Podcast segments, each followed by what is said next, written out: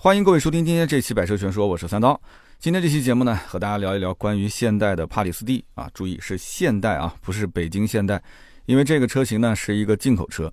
最近一段时间呢，陆陆续续的已经有很多车主提车了。那么在网上有一些大 V 啊，也是用这个车在做评测，所以呢，很多人刷一些图文啊、视频啊，都会看到。那么后台的咨询量啊，也比以前要多一些。那么我们其实知道啊，之前提过进口现代。那么进口现代呢？啊，当时是一个独立的经销商网络，但是后来因为有一些不可抗力啊，有些因素呢，韩国很多的企业陆陆续续撤离中国了。那么进口起亚、进口现代的网络在当年是说关闭就关闭，所以呢，当年经销商退网这个事情呢，还当时闹得挺大的啊，因为处理的可能不是特别的好。那么在节目里面，我们曾经也说过，就是韩国的车企未来几年是不是会？啊，就是日子不是特别的好过。那么大家呢，当时也说很多的预测也是比较准的啊。到了后来几年，整个的韩国车企的这个销量啊，断崖式的下滑啊。进口现代后来也消失了。那么现在呢，这个进口现代或者说叫做现代的进口车帕里斯蒂，这个车型呢到中国来，哎，名字起的是挺洋气的，但是呢很拗口啊，就不太好记。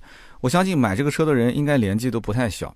那么这年头呢，其实新车取名字啊，还是要接地气一点比较好。你比方说国内的一些车企啊，取名字不是猫啊就是狗啊，啊不是坦克啊就是炮啊，非常好记，而且你看销量也不错，对不对？所以这个帕里斯蒂呢，如果不是真爱，你可能不是马上当下就能记得住这个名字。那么这个车呢，到底是什么样一个车？跟大家说一下，这个车车长是四千九百八十毫米，接近五米，轴距呢两千九百毫米啊，非常的夸张。就它是一个非常大的七座 SUV，排量也很夸张，它的排量是三点五 V 六的发动机。大家想一想，稍微有常识的人都知道，进口车如果说是一个大排量的话，它进来是要交税的。对不对？按照排量来交税，那么这台车进口到国内的价格应该是比国外要贵很多啊！应该在国内市场，这车是没什么竞争力的。但是呢，最后公布价格的时候很夸张，帕里斯蒂三个配置，最低配的价格二十九万八千八，中配的是个四驱啊，三十一万零八百，高配的四驱三十二万九千八啊！也就是说，这个价格呢，一台汉兰达的预算啊，你基本上就妥妥可以拿下帕里斯蒂了啊！因为汉兰达还要加价，是不是？所以我就觉得定这个价格啊，我不知道是哪个领导定的。这个领导应该说还是很有勇气的。就理论上来讲，这种车型其实到国内啊做做样子就可以了。哎，无非就是拉高一下品牌调性啊，他没有什么实质性的要跑量的这种任务。但是哎，敢这样子玩的这个领导，我觉得那这真正的挺有勇气的啊。他要试一试中国市场、中国消费者是什么反应，定一个比较低的价格。那什么叫勇气呢？啊，我觉得勇气就是在别人看不懂的时候，啊，你做自己认为对的事情。但是这事情具体对不对？我觉得两说啊。在很多人来看的话，就这款车啊，觉得怎么怎么好。那网上有一开始都在吹这个车好的，但是最近呢，也有说这车有一些啊减配啊，有一些跟中国外国配置不太相同的，甚至发动机都不一样的地方。我觉得这车呢，首先有一点我要跟大家讲，在网上很多人都没有提到，就这个车子，我当时第一眼看到，当时我记得是在这个广州车展上面，我也发过微博，我也曾经节目里面捎带提了一下。大排量自吸大七座 SUV 进口现代，但是回来之后我就一直在琢磨，我觉得这车怎么有点似曾相识啊？后来我想了想，想了很久，我绞尽脑汁去想，我以前在 4S 店做二手车的这个总监的时候，我以前收购过一台车，就是进口现代，而且是一个当时非常稀有的这个大七座的，然后也是一个大排量的 SUV，但是我始终想不起来叫什么名字，我还问了我的老同事，最后呢，在各种提示之下，我突然之间想起来了。啊，那不就是当时进口现代的维拉克斯吗？大家有没有人知道这个车？维拉克斯，维拉克斯这个车子呢，应该是在差不多一零年、一二年前后就卖了非常短的两三年，后来就退市了。那台车子不就是一个 V 六的三点八升大排量的横置发动机，不也是一个中大型的七座 SUV 吗？但是当年这个车的售价将近四十万啊，甚至高配是四十多万。那很显然，当年这车定位是比胜达要高一些，但是卖的非常的惨，几乎很少有人会知道。所以呢，这个帕里斯蒂后来我也是根据这个线索查了一下，它就是维拉克斯的继承者啊，连名字都很像。所以不要认为这是一个什么特别特别新的啊全新的车型。所以这就有意思了，很多人都觉得说啊买韩系没什么意义啊，要论保值率啊省心程度，你不如买日系。那么要是论性价比的话，那不如买咱们的华系车，对不对？但是这一台帕里斯蒂，它虽然是个进口车，有这么一个定价，有这么大一个排量啊，这几件事情融合在一起，基本上没什么人会去质疑它的定价有问题。可是就这么一个三点五 V 六的发动机，你说香不香？香。但你问我买不买，肯定很多人会纠结。大排量的发动机就意味着今后保养和使用的费用肯定是比较高的。那么它今后的油耗高不高？保养的费用高不高？对不对？包括网友一直在争论的，就是国外跟国内的发动机是不一样的，到底是怎么回事？我也不是很清楚，对吧？很多网友在网上都在讨论这个话题，国内跟国外的配置是不是有区别？是不是减配了？所以今天这一期节目，但凡是对帕里斯蒂有兴趣的话，我觉得听完之后啊，你应该去到 4S 店啊，就不会再有什么问题了。甚至你说的一些点，可能连销售都不知道。那么首先，对于这个大排量自吸的事情呢，我还是要说一下自己的看法。因为首先你要解决这个问题，你才能继续往下了解这个车。我相信绝大多数的家庭肯定是不太能够接受一个三点五升的 V 六的发动机的车。很多国产车同样是这么大一个壳子，对吧？它用的还是个一点五 T 发动机。你别管他说什么踩油门光吼不走，关键哎听到一个一点五 T 就心里面觉得说，哎呀这个舒服，对吧？那么将来可能油耗也不高啊，这个车子的价格应该也不贵。但是，一听个三点五。哇，这心里面就像一个石头一样的堵在那个地方。那么像汉兰达、全新胜达、锐界、昂科旗这一类的车型，基本上都是主流的 2.0T 发动机。2.0T 的这个排量，应该讲是大家都能够接受的。那么再大一点的，比方说像福特的探险者，用的就是 2.3T 的发动机，那么很多的用户也是可以接受的。那么真的给你一个 3.5V6 啊，网上的这键盘侠肯定都开心了，但是真正要掏钱去买的人，想想还是有点怕。这车子买来是开的，不是看的。那么只要一开，对吧？引擎只要一转动，那你虽然买之前是嚷嚷着讲我要动力要动力，但是谁都希望什么？又要马儿跑，又要马儿不吃草啊，或者说尽量少吃草。但是我们可以肯定的是，有些不怕马儿多吃草的车主也是存在的，对吧？比方说，有的人他的公司是可以按照公里数去报销油费的。经常跑业务的一些人，有的人呢，他预算本身就很充足啊，他玩这个车子可能第二辆、第三辆，他就是玩个大排量自吸啊，四十万以内也就这车能看好，他不在乎。那么还有的人呢，天生喜欢大排量自吸，无所谓，对吧？玩玩嘛，所以预算呢，他能够得着。那么其次就是，你也不要因为这是个大排量，它的价格又很低，所以你觉得好像不买它就亏了。我们要很清楚一点，就是我自己是不是需要这个产品，它的这些所谓的长的地方啊，长板的地方，是不是自己的最刚需的点？还有就是七座，七座是你的刚需吗？你要一个七座 SUV 吗？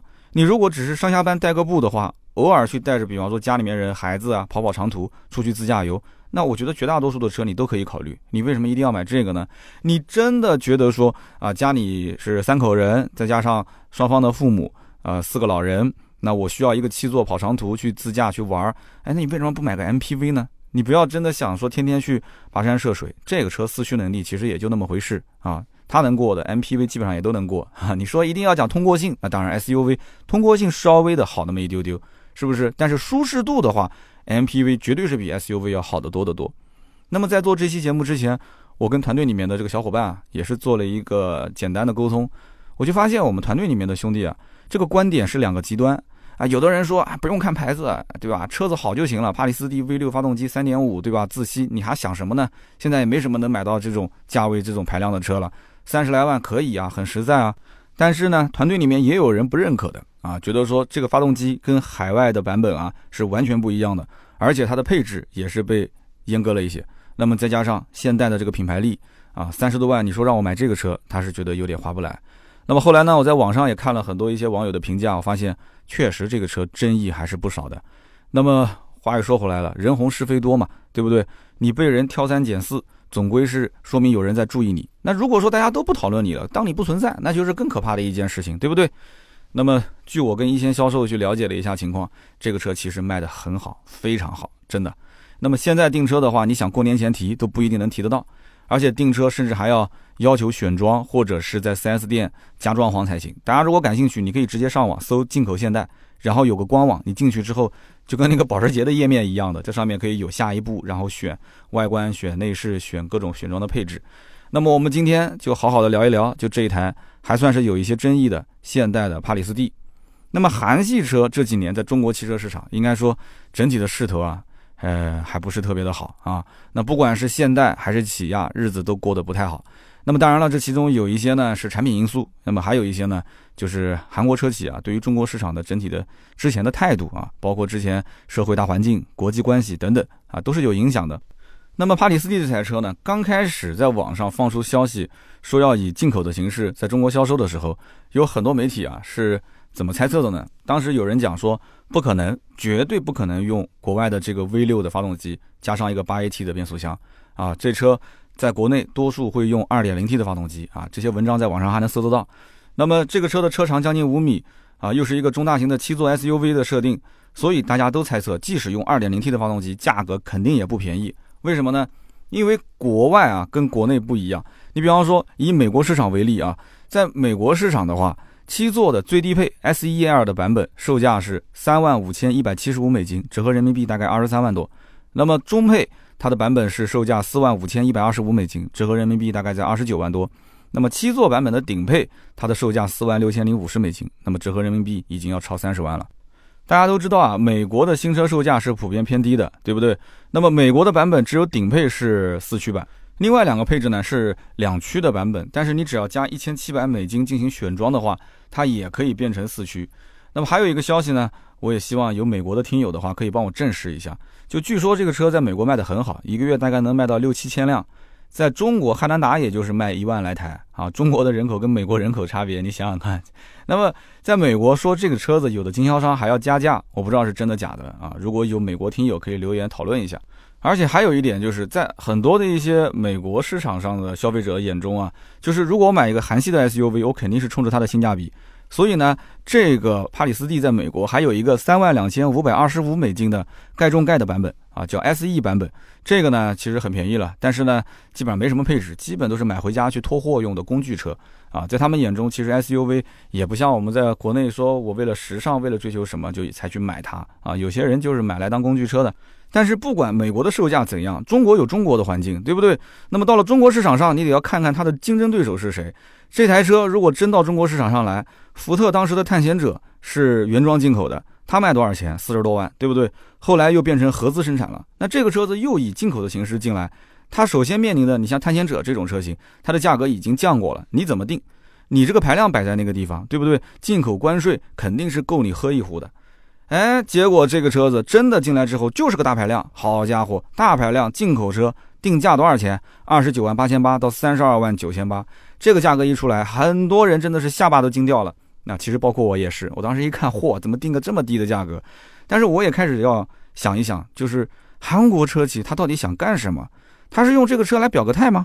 啊，表个姿态啊，说我开始重视中国市场了，还是说他真的想要用这个车来跑量？用这个车来跑量？去取代汉兰达吗？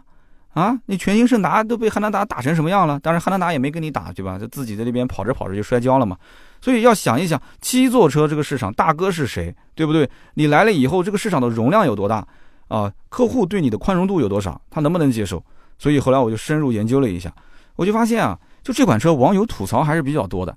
首先就是这个发动机中外有别。那比方说美版的帕里斯蒂，它全系用的是二百九十一匹的三百五十五牛米的三点八升 V 六发动机啊，其实韩版也是这样的。那么国内出售的帕里斯蒂呢，搭载的是一台二百七十二匹三百三十六牛米的三点五升 V 六发动机。那么可能有人会觉得说，哎，这不就是排量少了零点三吗？对吧？可能就是因为国六的这个排放标准，所以呢就稍微缩了一下排量，对吧？没什么太大的区别。我告诉各位，根本就不是这样的。这一颗3.5升的 V6 发动机不是从3.8升缩缸缩下来的，它是用了另外一台代号是 G6DC 的单奥托循环 MPI 多点电喷发动机。你注意了，这跟那个3.8升的是完全不一样的发动机。这个发动机呢，官方取了个名字叫莱姆达 （LAMBDA Lambda）。那么曾经是搭载在2010年的胜达上面。有人讲胜达有3.5的发动机吗？当然是有的了，只不过没有在我们国内进行售卖。一直到二零一八年的第四代的胜达这一款三点五 V 六的发动机，其实都在用。这个发动机的特点是什么呢？就是耐操、平顺性比较好。但是缺点也非常明显，就是油耗偏高。因为它是一个多点电喷的发动机，它有一个天生的缺陷，就是它的燃油喷射压力偏低。所以呢，它的这个汽油啊，它就不能充分的雾化，也无法和空气进行一个充分的混合，所以就影响发动机的燃烧。这一听就明白了吗？那么，此外，多点电喷的发动机其实除了油耗高一点之外啊，其他方面的优势也还算比较明显。比方说啊，技术呢也相对成熟一些，比较稳定。我们长期使用呢，啊，它的积碳也会相对少一些，然后维护保养各方面也更加的便宜一些。如果说你真的要是买它的话，你还可以加九十二号油，哈哈，油品的要求不是很高。那么为什么在中国市场要采用这样的一个设定呢？我觉得和所谓的什么减配啊、特供啊没有什么关系，因为中东版本帕里斯蒂也是用的这一台三点五 V 六的发动机。所以这一点的话，我要说明啊，这个网上有网上的说法，说什么看不起中国市场啊，用什么老发动机，这个还真不是什么特供减配。嗯，你要讲说特供减配，那中东也是特供减配，是吧？那么它是针对不同地区进行不同的动力系统的配置。那么这个发动机呢，啊，它竟然还做成了一个满足国六 B 排放的标准。所以这一点我也是没想到的。你要是真拿一个老款的发动机过来的话，那中国的相关的规定它不允许你上市啊，对不对？它满足国六 B。那么现代为什么要给不同的地区配备不同的发动机呢？那我猜测有几个原因。那么首先一点就是帕里斯蒂的生产工厂只有韩国的釜山这一家，而帕里斯蒂是全球供应的车型，所以它本身的生产力啊它是有限的。韩国嘛，对吧？这么小一个地方，对不对？那么又要生产出来的所有的车供应全球市场，那么因此呢，很多的准车主，你说你订这么一个进口车要等多长时间？有没有人订这个帕里斯蒂的？基本上两三个月肯定是要的吧。那么你通过它的在线的网站啊，或者手机的 app，你可以去看它的整个的生产运输过程啊，跟快递一样。没办法，啊，就这么一家厂在做，还要供应全球市场，所以压力比较大。那么我们都知道，韩系车企和日系车企其实都特别重视美国市场。那么所以呢，新产品和好东西啊，一般都是先给美国爸爸用。哎，那么至于说这个中东的土豪啊，他们其实也不太在意油耗了，对不对？中东地区什么都缺，就是不缺油，对吧？他们自产自销的这个汽油是比水还便宜。那么你就给他弄一个老一点的发动机，他们也不会太在意，对吧？说不定开个几天就换车了啊。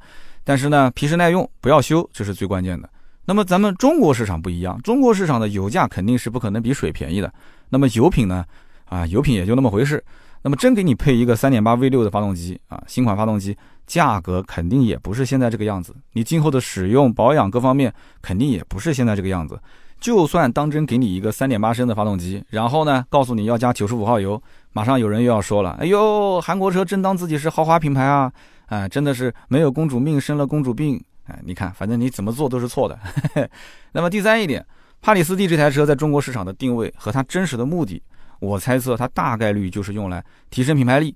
但是同时，它也要追求一定的销量啊，不是说太多，但是起码要好看，因为毕竟啊，这个进口现代已经这么长时间在国内是销声匿迹了，哎，刷刷存在感还是有必要的嘛，啊，那么这台车也是给自家后期的高端品牌啊，就韩国人自己觉得是高端品牌啊，就是杰尼赛斯去做一个铺垫。那我相信很多朋友也看了这个杰尼赛斯的什么 GV 八零啊，有人讲买帕列斯蒂不如等 GV 八零，不要着急，我节目的后半段。会和大家去聊一聊那个车，很多人觉得哇，你看网上的那些视频啊、图片啊，那个 GV 八零颜值配置都开始流口水了。那不要着急，流口水可以啊，这不是对吧？男人喜欢车都正常嘛。但是你要看看自己的口袋啊。一会儿我再告诉你，这车我预估的价格是多少。那么现代通过帕里斯蒂这个车子，它可以在正常销售的同时，为进口现代啊进行一个试水啊。那么大家知道，以前进口现代的经销商陆陆续续退网之后，而且闹得非常不开心。你当年闹得不开心，你可以一刀切，没问题，对吧？你现在再想找这些以前代理商过来去进行代理，或者说哪怕你不找以前的那一批，你找一些新的啊，说我我我这边有好的政策让你去代理帕里斯蒂，你觉得这些人不会去打听打听，在我同一个城市以前的进口现代是谁代理的吗？找到老张，老张说：“哎呦，进口现代别提了。”找到老王，老王说：“嗨呀，这个进口现代别说了，说的都是一把眼泪一把鼻涕的。”那你觉得他还敢再去代理吗？所以这就是帕里斯蒂在国内肯定是遇到经销商代理各方面啊，就是建网点的问题了。那么不管是怎么讲，就是渠道、售后各方面这些问题如果都不建立好的话，你指望说杰尼赛斯就把这品牌包装的特别的好啊，飘在天上没有用。所以他现在一直迟迟的，就光是看到车型，没有看到。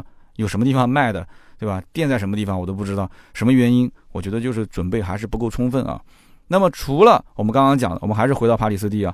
帕里斯蒂的发动机跟国外的版本、美规的版，还包括韩国的版本不一样以外，那么在国内销售的帕里斯蒂，相对于啊美版、韩版还少了些什么呢？我们也梳理了一下啊，主要其实就是少了第三排的放倒，和升起的按键，然后老板键、遮阳帘、HUD 抬头显示、喇叭的数量、后排的隐私玻璃、全地形按键中间的那个四驱中锁。大家注意啊，前面这些东西我觉得都不重要，都花里胡哨的一些配置。但是很多的一些客户其实注意到了关于这个四驱中锁的问题。我们之前有一期聊坦克三百的时候啊，关于这个四驱中锁它所起到的作用有非常详细的讲解。有了这个中锁之后，整个车辆的越野能力会得到非常大的提升。那么这个功能在美版、韩版的帕里斯蒂的四驱版本里面，它是标配的啊。哪怕你选装四驱，它也有这个功能。但是咱们中规的四驱版本是没有的，这一点是绝对坐实的。所以我就在想，就算现代为了保证自己的利润空间，它为什么就不能啊这个加入一个这个配置呢？哪怕你给个选装，比方说可以选中锁。啊，就中国市场的消费者难道就那么好忽悠吗？其实不好忽悠。中国现在的自媒体啊还是比较强的，对吧？比方说像我们这样天天在电台里面啪啦啪啦一说说一个小时的，我肯定是给他老底都给扒了嘛，对不对？包括现在什么小视频啊，对不对？呃，长图文啊，这些都有人在做。中国的移动互联网很发达嘛，对不对？大家虽然说可能买车比较冲动，但是买之前一定是不停的用手机在查各种各样的资料。后来我就琢磨了一下，我觉得还是成本问题啊。说到底。你如果是标配，价格肯定就上去了。那么如果是选配，选配的话，那这个就是个性化订单了，交付周期肯定跟不上。交付周期跟不上的话，这个车子全进口的方式，如果说原来本来就等个两三个月，现在你一选装加个中锁，让你等六个月，这又不是保时捷。你说保时捷那种品牌力，让你等个半年甚至等一年，你还等这个车子让你等半年等一年，你受得了吗？你肯定受不了，是不是？有的人就中途退单了，直接去买别的家的车了。那么所以呢，我就在想。如果说买帕里斯蒂，或者说对帕里斯蒂感兴趣的人，那么大多数啊，应该就是冲着这一颗3.5升 V6 发动机去的，因为这台车可以说是国内四十万以内唯一能买得到的搭载 V6 发动机的七座 SUV，而且关键是它还满足国六的排放啊。那么购买这个车呢，我觉得也要考虑几个问题点啊。那么首先第一个呢，就是选择大排量发动机，它必然是伴随高油耗，但是这个高油耗到底高到什么程度呢？对不对？这里面我们就跟大家稍微的琢磨琢磨了啊，这台车子呢，按照它的叫能源消耗量标识写的市区工况是十四点九升啊，这是工信部给出来的啊。那么这台车在城市里面的油耗呢，我个人觉得就城市如果开空调堵车各方面，十五升百公里基本上应该跑不掉的。那么网上有网友已经提车了，然后晒出了自己的油耗，它的综合油耗基本上在十三升左右。所以这个车子因为太新了嘛。你现在只能是按照这有限的信息来推断，那么今后等到买的人多了，跑的时间久了，你可以通过那个叫小熊油耗的那个软件或者是小程序，你可以查一下，应该还是比较准的。那么这台车它配的这个油箱又是一个七十一升的油箱，所以我就估计啊，在城市里面走走停停，这一箱油能跑个四百到五百公里就已经非常不错了。那么第二一点，就这台车啊，它是全进口的形式来进行售卖的，所以你今后啊。买它，你咬咬牙也就买了。但是呢，车辆在维修、在保养的时候，它的费用应该讲相对来讲还是比较高的。那么工时费，进口和国产车的工时是不一样的，配件的费用那就更不一样了。那么另外就是这车的核心零部件，相对来讲它的供货渠道是非常窄的，所以大多数的情况下，这车啊也不建议离开 4S 店去修。你到旁边的修理厂，人家可能连这车名字都说不出来，对不对？那怎么修呢？所以今后呢，你过了质保期以后，这车辆的核心部件如果一旦出现一些问题的话，那要经过你自掏腰包来进行修理，那这个价格你要掂量掂量啊。那么再说一下这个车的市场情况，那么帕里斯蒂到底卖的怎么样呢？我们前面也提到了，卖的非常好。那么首先我们要知道，这车一共是三个配置啊，一个呢二十九万八千八的两驱自动 GL 版，一个三十一点零八万的中配。四驱的 GL 版，还有一个是三十二点九八万的四驱的自动 GRS，这个是顶配版本。那么全系目前肯定是没有优惠的，有些经销商甚至还要强制要求加装潢啊，或者说一定要选装它才卖。那么其中两驱自动 GL 和四驱自动 GL，你只要听名字你就知道了，这两者之间就是差了一套四驱系统。那么有了四驱之后呢，就有越野模式、雪地模式、陡坡缓降这些功能。那么顶配是 GRS 啊，GRS 比中配的四驱呢贵了一万九千块钱。那么这一万九千块钱多了什么配置呢？LED 大灯、真皮座椅、主驾驶的腿托调节、副驾驶的电动调节。副驾驶的中低配是没有高低调节的啊。那么到了顶配可以高低调节了。那么主驾驶的座椅记忆，那么后排座椅呢可以通过电动放倒。那么还有就是一系列的主动安全配置，比方说像这个并线辅助啊，啊倒车的车侧预警啊，全速的自适应巡航啊这些，还有一些舒适性的配置，比方说像这个电动后备箱啊，包括手机的无线充电，呃副驾驶的这个老板键，后排可以调前排，对吧？那么还有包括后视镜记忆啊，呃雨量感应的这个雨刮器、负离子发生器。但是有一点我要吐槽一下，都已经到了这个价位了，才只有顶配全车车窗可以一键升降。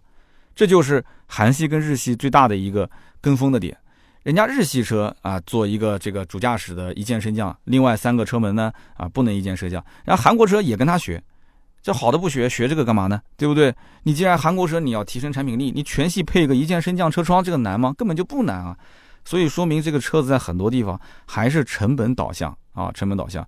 那么终端市场目前的情况我了解下来，还是顶配的订单是最多的，我觉得也是啊。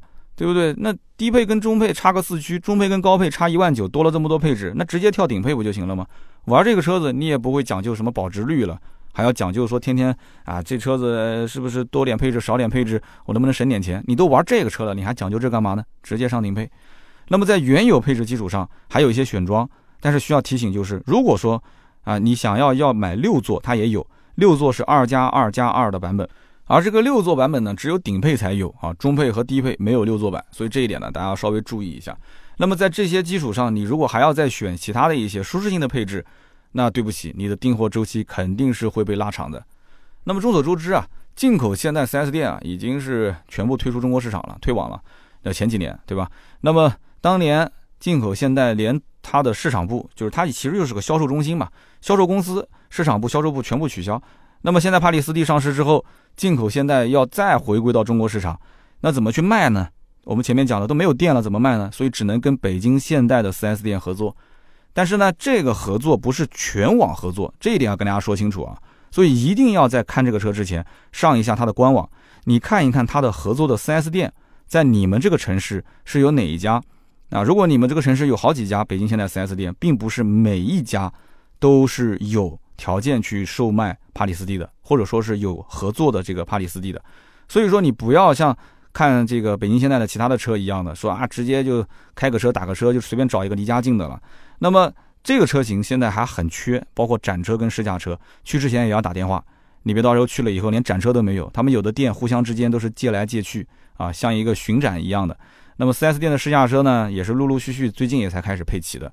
那么去之前一定要上官网查一下啊！提醒大家别空跑一趟。那么现在订这个车呢，基本上都不是去 4S 店啊，跟销售去聊半天，然后再去谈价格，然后再去下单，都是通过线上来进行订单的啊。所以就学这些这个比较时髦的这种订车的方式。所以呢，因此你要到 4S 店的话，你一定要跟他说清楚你要什么样的配置，你在官网上面已经是选择好了，你最多是跟他确认一下，然后你在他的当面你可以用手机下也没问题。但是你选不同的配置啊，不同的车型的话，那可能你订货周期差别会比较大。官网上面也有少量的现车在卖，一般都是加了一些配置，就不用你选了，给你加好了。那么这种车型你能接受的话，那两周左右可以提车。那么如果自己下单要选装的话，那就非常长了。那么等车到了以后，你就可以到北京现代的 4S 店指定的啊合作的店里面去啊去提车，或者说它还有一个服务是可以直接用大板车把这个车子拖到你们家楼下直接交车。那么今后的保养怎么办呢？保养就是去北京现代的 4S 店啊进行保养，在它的这个网点还没有建起来之前。那么之前我看到网上啊有劳恩斯酷派的车主吐槽，说这个北京现代的 4S 店啊其实对这种进口车型不是很熟悉，因为当年进口现代的车都是进口现代的经销商自己来负责进行保养维修的。那么突然之间就退网了，然后并到了北京现代，所以呢他售后的师傅当时就傻眼了嘛，哎以前没玩过这个车啊，对吧？那么还有一个就是配件价格，就专门为了你去从厂家去订这个配件啊，订货的这个渠道还得要通过官网的那种啊比较特殊的渠道去订。它你想，北京现代是北京现代啊，进口现代是进口现代啊，那肯定各方面成本都会高一些。所以说买帕里斯蒂的客户啊，一定要想清楚，你必须是真爱，你真爱这车子看了之后是真的是食之无味夜不能寐。那你说我非它不买，我不买它我这日子难受，对吧？我人生中就是一个愿望没有实现，那你就去买它。对不对？这个大排量的自吸也是玩一辆少一辆了。三点五 V 六价格嘛，四十万以内唯一的一个可以选的，所以想清楚就好。那么聊到这里的话，我们顺便也提一句，经常我们会看到，只要是在帕里斯蒂的话题讨论下面，评论区里面肯定有人会讲说买这个车不如买这个杰尼赛斯的 GV 八零。那么杰尼赛斯 GV 八零又是一个什么车呢？啊，我们跟大家稍微普及一下。首先我们要知道杰尼赛斯这个牌子，它对于现代集团来讲啊，他认为是一个高端品牌。它是二零一五年创立的，相当于是雷克萨斯至于丰田，讴歌至于本田，英菲尼迪至于日产。这么一解释呢，就明白了啊。那么这个品牌呢，其实在韩国本土的地位确实不错啊，韩国人都挺喜欢这个牌子的。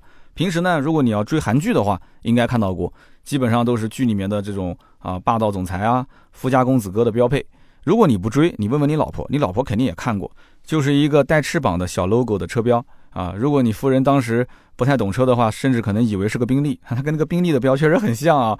那么杰尼赛斯当时一直说要进中国市场，但是到今天为止一直没有太大的动作。我觉得主要原因还是经销商网络建设的问题。那么提到这个网络建设啊，我觉得真的很可惜。进口现代再怎么再怎么，当年至少在全国各地啊还是有网点的，哪怕一个城市就一家，那至少也有一家，对不对？那么二零一五年之前，其实没有杰尼赛斯这个牌子，以前就统一都是用进口现代，然后把。啊，很多车汇聚在一起，比方说像五十万左右级别的劳恩斯啊，是不是我们听友当中有劳恩斯酷派的车主啊？那么包括后来就改名叫杰恩斯，那么再后来呢，啊，还有包括旗舰级的百万级的这种雅克士，那么这些车呢，其实在当年跟杰尼赛斯是有传承关系的，只不过杰尼赛斯还没独立出来，那么都是归在进口现代的旗下。后来呢，杰尼赛斯单独成为一个豪华品牌。现在就把这些旗下的高端车型，还有乱七八糟各种命名全部整合，整合下来之后呢，雅科士换代今后叫做什么呢？叫杰尼赛斯 G 九零。那么杰恩斯呢，对应的就是杰尼赛斯 G 八零。那么今后还有一款对标奔驰的 C 级啊，宝马的三系、奥迪 A 四的 G 七零。这个定的名字我觉得也很有意思啊，这有点像英菲尼迪的。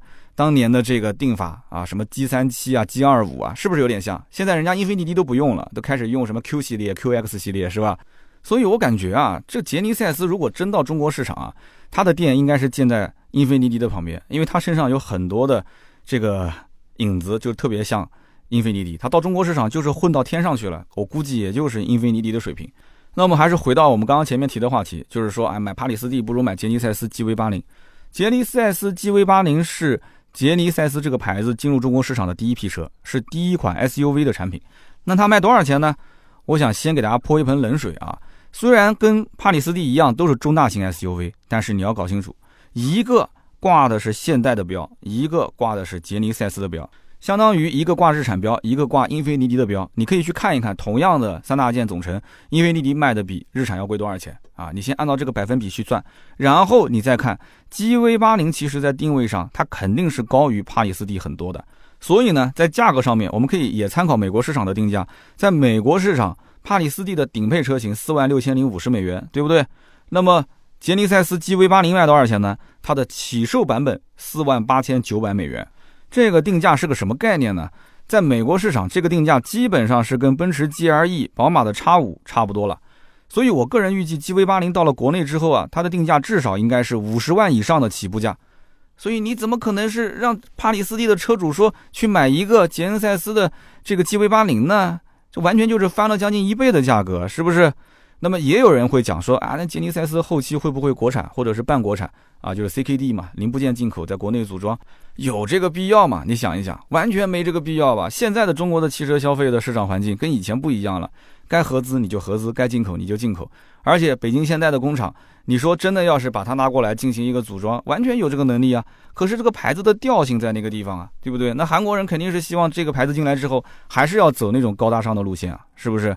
所以，GV 八零的定价，就算将来略微的有所下调啊，表表诚意，至少也是个四十大几万的车啊。那么目前也没什么消息，我只是一个猜测啊。那么杰尼赛斯真的要有人感兴趣去哪边买呢？那么现在目前为止的话，据我了解啊，也就在像上海的香港广场、成都的远洋太古里有显示说在建店。啊！但是这个显示在建已经很长一段时间了，一直都是显示在建，还没建好。我不知道什么原因，那可能是疫情的原因，或者是怎样。那么有上海的或者成都的朋友，也欢迎大家在我们的评论区里面讨论一下。我相信有的人逛过这两个商场，应该是见过啊。他不是说在建这个店吗？啊，到底什么情况？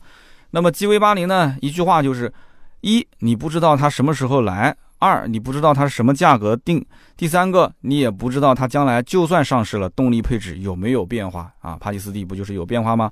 那么对于杰尼赛斯今后的市场，我其实观点非常不乐观。我觉得它开发经销商太难了，它做直营店又不现实，它就是玩出花，也就是英菲尼迪的水准。但是呢，像英菲尼迪啊、凯迪拉克啊、沃尔沃啊这些二线的豪华品牌，其实它会面临一个非常严重的问题，就是大降价。它的降价一个比一个狠，对不对？那你说好不容易建一个自己的豪华品牌，结果要跟着他们一起去玩降价，那多惨啊！是不是？都是比惨。那有人讲说，那雷克萨斯不降价，那雷克萨斯那是奇葩，对不对？雷克萨斯不降价也有它的一定的卖点啊。那么你说杰尼赛斯和雷克萨斯，哎，听起来名字是有点像，但是真的能保证像这个雷克萨斯的那种玩法吗？对不对？它有混动吗？它有这个返修率极低，或者说是服务的各方面口碑的建立吗？没有，啥都不知道。你怎么可能让消费者一下就相信你呢？这是一个认知的过程，是积累的过程。而且你看这一次的这个帕里斯蒂。你看它的保修保养的政策，包括它的免费的这些赠送的东西，其实相对来讲还是比较寒酸的。它定价是很低，但是并没有说我后期的什么免费保养啊、免费保修，我给你延得很长，并没有这样。所以因此你说跟什么雷克萨斯这种车子去去比较，说常年保持原价销售甚至加价销售的可能性几乎是没有的啊！我说的是杰尼赛斯。那么在二线豪华品牌里面，还有各种文化和历史可以去说，比方说像什么捷豹啊、路虎啊这些，它都可以去玩一些文化和调性的东西。虽然说也是一个大降价、大跳水，但是也有人去认，所以这就是它今后在中国想要活下去的一个非常困难的点。它缺的东西太多了。那么再回过头来讲，现在很多的豪华品牌都开始干嘛了？开始国产化，连林肯都开始国产了，对不对？开始合资生产。所以，因此呢，你说杰尼赛斯进来之后还是完全依赖进口的话，很难竞争，非常难。那么之前一九年传闻过杰尼赛斯说要合资生产，但是后来没消息了。我还是觉得说先进口也是对的啊，探探路小批量的，反正爱买就买。有些人总归是喜欢这种小众车型，对吧？不一样的味道。前一段时间呢，我在微博上发了一个美国市场的豪华品牌销量排行榜，很有意思啊。美国市场其实很多消费者啊，他买的品牌啊，都是我们眼中这些二线豪华品牌。当时雷克萨斯的销量能排进前三，我当时很惊讶。然后讴歌、英菲尼迪这些牌子啊，相对于来讲的话，在美国卖的也很好啊，都是日本车。但是话又说回来，反而是诞生在美国的品牌，在北美卖的反而不好。你比方说啊，像凯迪拉克啊，这是标标准准的美国品牌啊，那么 CT 六马上都要停产了。还有像林肯啊，这也是美国的品牌，在美国本地也是卖的不咋地。那么我们刚刚说的那些日系的豪华品牌，其实一开始就是诞生在北美地区。主打的就是美国市场，它是对于美国市场量身定制的。然后玩好了之后呢，品牌调性出来了，再再拿回到其他的国家进行售卖，或者拿回本国来进行售卖。你像日本车就是这样玩的嘛。那么杰尼赛斯其实也是将韩国和美国市场作为一个重心来进行发展，所以呢，它在美国的整体势头还是非常不错的。那么这里面我插一句题外话啊，你要如果仔细去研究韩国的企业，不仅仅是车企啊，你会发现其实韩国的企业和日本的企业差别非常的大。日本的企业一般都是呢，把好产品留到自己的市场来流通，然后拿一些呃不是最顶尖的产品，或者说是相对来讲次顶尖的放到国外市场，特别是美国爸爸那边去卖。那么剩下来在中国市场，当年的家用电器不就是嘛，对吧？那些淘汰的产品全部到中国来卖。那现在时代不同了，我是说以前，所以日本其实一直有一个就是民族第一位的这样的一个想法。那么韩国的企业呢很有意思。韩国企业打造产品，一般它站的角度比日本企业的角度还要全球化。就是我曾经看过这个经济学家做过一些分析，就是韩国各种各样的产品，只要从诞生之日起，它其实危机意识非常强。我们其实也可以理解，本身韩国本土对吧，这个土地也小，然后人口也少，而且韩国的企业基本上都是跨国型的大公司，所以这样的企业，你说做一个本土化的产品毫无意义。所以呢，它这个全球化应该讲做的还是比很多的一些企业要好的。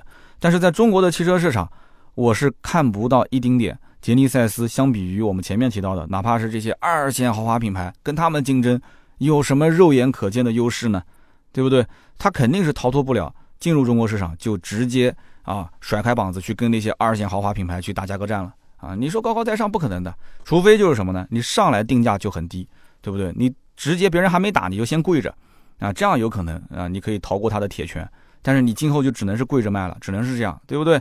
所以这个价格肯定是要往低了走。那么毕竟呢，这个基于现代的豪华品牌，我们现代的自身的品牌力，大家也都很清楚，在合资品牌当中，现代居于什么样的一个位置？那么同时，进口的杰尼赛斯在国内的知名度、认知度各方面相对还是低一些的。所以我不讲嘛，中国国民买豪华品牌，他要求就是认知度高，价格是放在第二位的，一定要撑门面，开出去别人都认识，知道这是个好车，知道这车贵，所以知道这个车贵这件事情很重要。就怕别人不知道这车贵，那你要讲说，那我就不走这个路线，我就像现在的新能源车一样，我重产品力，我不重品牌力，那 OK 啊，那你就做新能源呗。你在燃油车市场是燃油车市场的玩法，新能源市场是新能源市场的玩法，对不对？新能源市场就讲究这个车的科技化含量越来越高，然后呢，成本是越来越低，就跟手机一样的。那关键问题是你还在走个大排量的路线，还拿一个三点五 V 六的发动机过来卖。你还玩新能源的这种玩法吗？啊，成本越降越低，不可能的事情，想什么呢？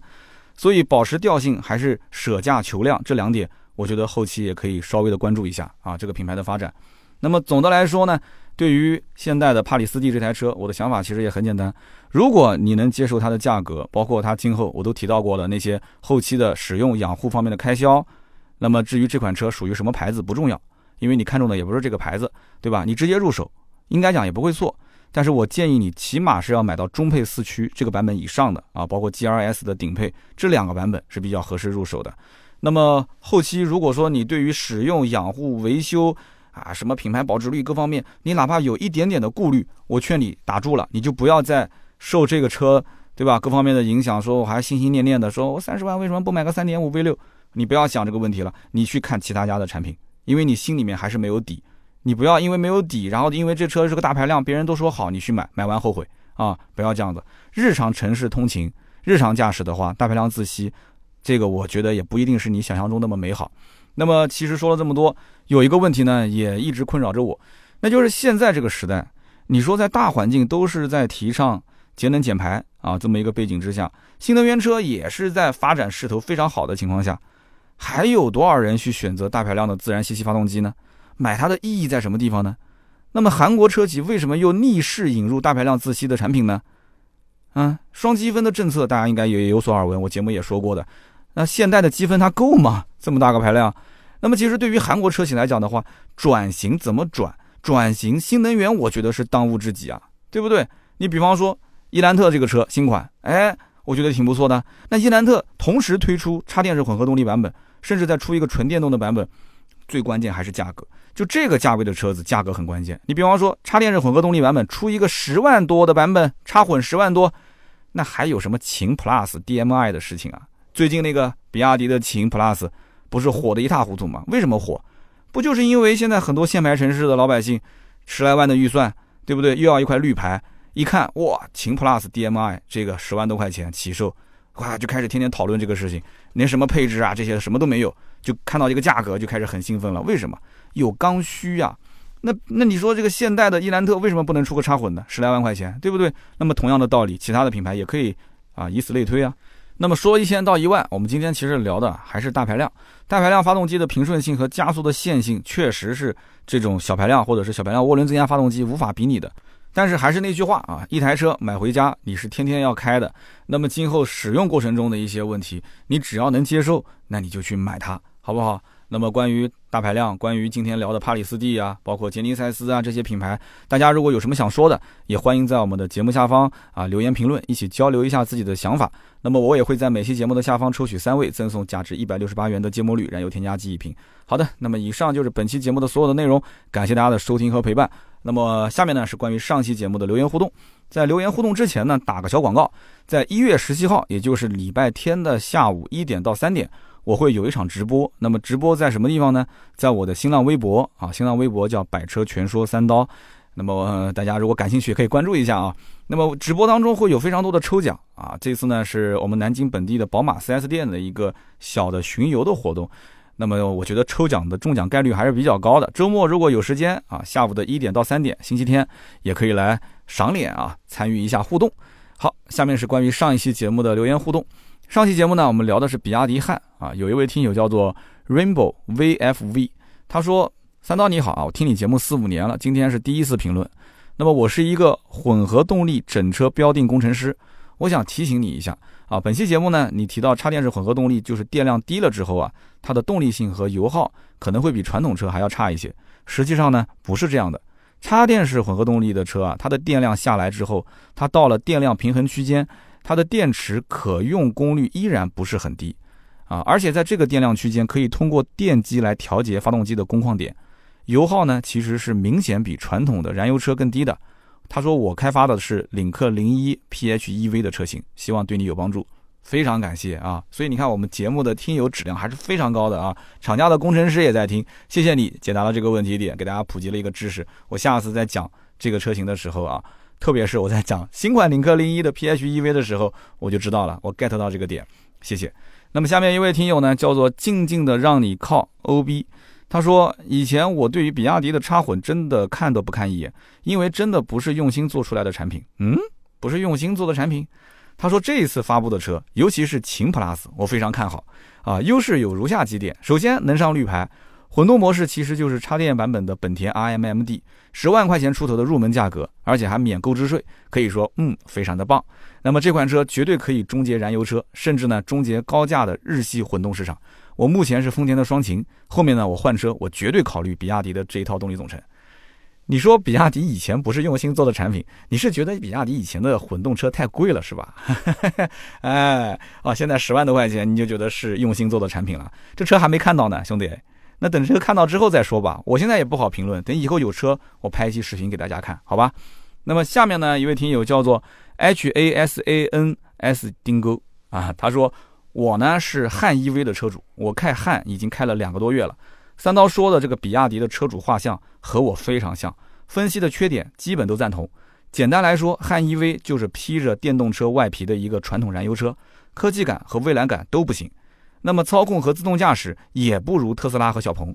就像三刀说的啊，人的需求是多种多样的。如果你还是喜欢实体按键，你喜欢传统燃油车的内饰的感觉，你喜欢更大的内部的空间，你希望家人坐在后排更舒服，那汉 EV 应该讲是相对于竞品更加的合适。那么如果说啊，家里面是第二辆车，或者平时我一个人能开两台车，我有两辆车都可以一个人换着开，我会毫不犹豫的选择特斯拉或者小鹏。但是我在北京，北京限牌，我只有这一辆车，所以我选择了汉 EV。的确啊，每个人买车的情况都不相同，所以呢，在我我每次做节目，我都会去考虑到各种各样的点，我尽量希望能把它说的详细一些。所以可能这也是有些朋友觉得我说话比较啰嗦的地方。啊，一期节目可能文字也就是两三千、三四千字，但是到了我这边呢，就变成了一个。四十多分钟、五十分钟的音频节目。那么最近呢，我们也是把音频稿尽量的扩充的详细了一些，大家应该能看到，一篇稿子都是在六七千个字。所以呢，我们是希望对于那些真的是从音频当中喜欢啊深度思考的，喜欢静下心来去听的，那么能够沉浸阅读的人，去看一看我们的图文，看一看我们在喜马拉雅上面的文稿。那么这样的话会更加的直观。那么配合图文听音频，我觉得是挺好的一件事情。我平时听一些音频节目啊，特别是一些就类似像在啊普及知识啊、上课的这种节目的话，我都会去看一看它的文稿，很有意思，很有用。好的，那么以上就是今天这期节目的所有的内容。如果大家想联系我们的话，也可以联系盾牌，盾牌的微信号是四六四幺五二五四。想加入到我们的社群，或者说啊。购买一下我们的一些定制的产品，我们现在有定制的马克杯，我们也有定制的我们的靠垫跟头枕，还有一些其他的非常有价格优势的产品，我自己用过的都在我们的小微店里面，大家可以多多支持。好的，那么今天这期就到这里，我们下周三接着聊，拜拜。